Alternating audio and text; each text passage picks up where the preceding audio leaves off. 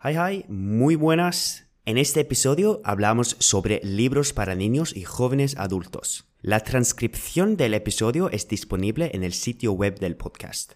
Encontráis un enlace en la descripción. El episodio es dividido en cuatro partes. El primero en noruego, el segundo en español, un vocabulario del episodio y al final el parte noruego otra vez, pero más rápido. ¡Vamos! Norske barne- og ungdomsbøker. Det finnes mye forskjellig norsk litteratur. I denne episoden skal vi se på noen av de mest kjente forfatterne og bøkene. Vi begynner med barnebøker. Anne Katt Vestli er en av de mest kjente norske forfatterne. Hun er kanskje spesielt kjent for Mormor og de åtte ungene og Lillebror og Knerten. Knerten kom ut på 1960- og 1970-tallet. Lillebror og Knerten handler om en gutt som leker med en pinne. Pinnen heter Knerten og kan snakke. Knerten er veldig kjent i Norge. Det kom ut en film på kino om Knerten for ikke så lenge siden. Torbjørn Egner er kanskje den mest kjente norske barnebokforfatteren. Han har skrevet mange kjente norske barnebøker.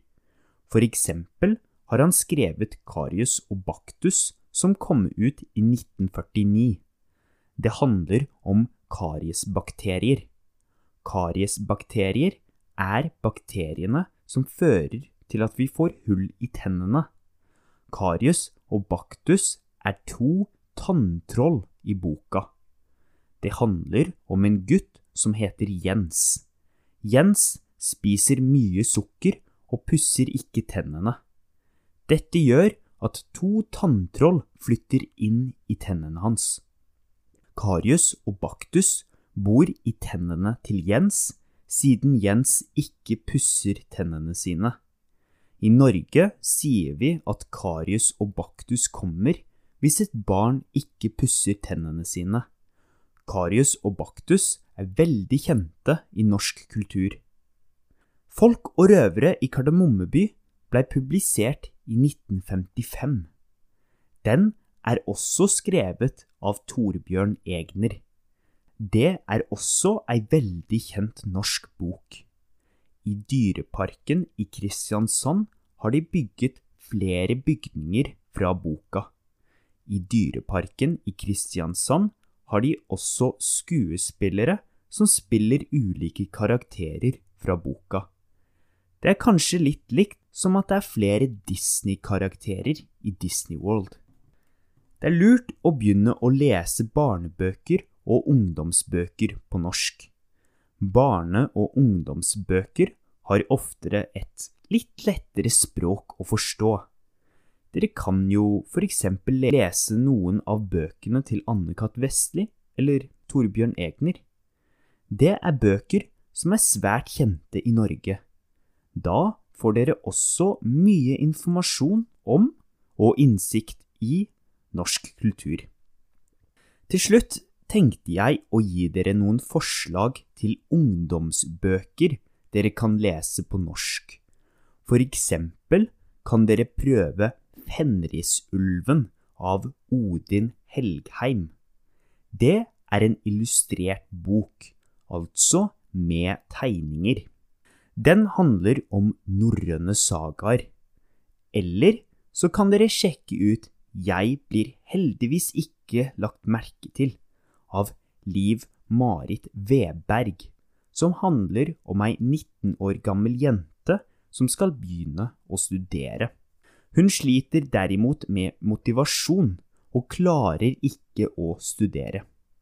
Kanskje noen av dere kjenner dere igjen i det?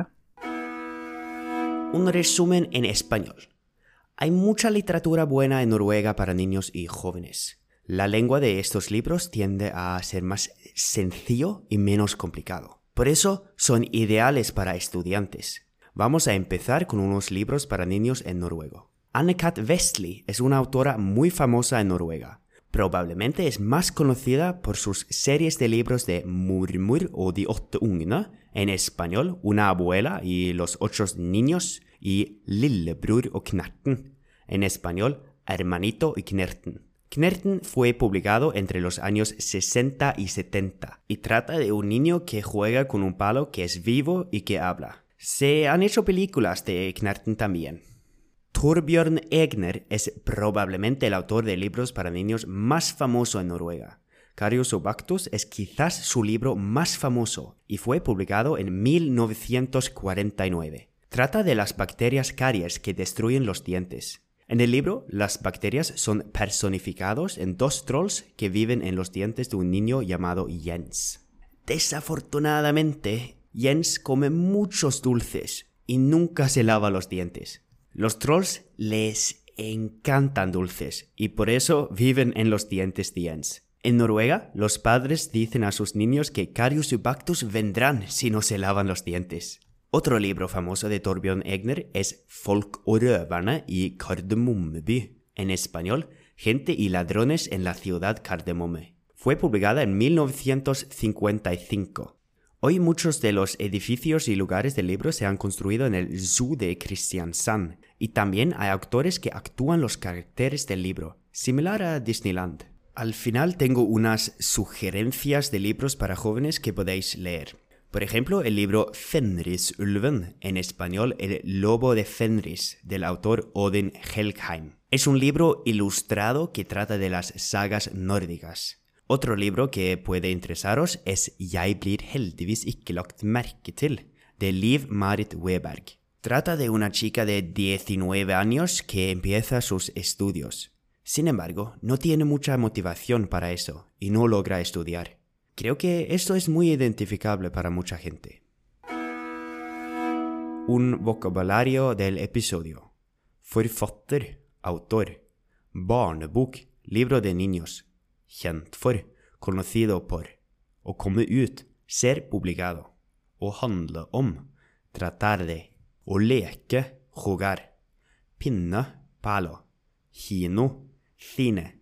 For ikke så lenge siden, hace poco tiempo hull i tennene, caries dental, tanntroll, troll de diente, å pusse tennene, cepillarse los dientes, å flytte inn, mudarse, dyrepark, zoo, skuespiller, aktor, likt, similær, det er lurt, es prudente, å lese, ler, ungdomsbok, libro de adulto joven, forslag, sugerencia, å prøve, probar. Tegning, dibujo. Norrøne sagaer, sagas nordicas. Å slite, esforzarse. Klarer ikke, no se puede. Å kjenne seg igjen i, reconocerse en. Y el parte noruega otra vez, pero más rápido. Buena suerte. Norske barne- og ungdomsbøker. Det finnes mye forskjellig norsk litteratur. I denne episoden skal vi se på noen av de mest kjente forfatterne og bøkene. Vi begynner med barnebøker. Anne-Kat. Vestli er en av de mest kjente norske forfatterne. Hun er kanskje spesielt kjent for Mormor og de åtte ungene og Lillebror og Knerten.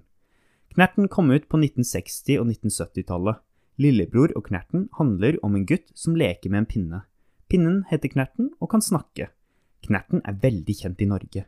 Det kom ut en film på kino om Knerten for ikke så lenge siden. Torbjørn Egner er kanskje den mest kjente norske barnebokforfatteren. Han har skrevet mange kjente norske barnebøker. For eksempel har han skrevet Karius og Baktus, som kom ut i 1949. Den handler om kariesbakterier. Kariesbakterier er bakteriene som fører til at vi får hull i tennene. Karius og Baktus er to tanntroll i boka. Det handler om en gutt som heter Jens. Jens spiser mye sukker og pusser ikke tennene. Dette gjør at to tanntroll flytter inn i tennene hans. Karius og Baktus bor i tennene til Jens, siden Jens ikke pusser tennene sine. I Norge sier vi at Karius og Baktus kommer hvis et barn ikke pusser tennene sine. Karius og Baktus er veldig kjente i norsk kultur. Folk og røvere i Kardemommeby ble publisert i 1955. Den er også skrevet av Torbjørn Egner. Det er også ei veldig kjent norsk bok. I Dyreparken i Kristiansand har de bygget flere bygninger fra boka. I Dyreparken i Kristiansand har de også skuespillere som spiller ulike karakterer for boka. Det er kanskje litt likt som at det er flere Disney-karakterer i Disney World.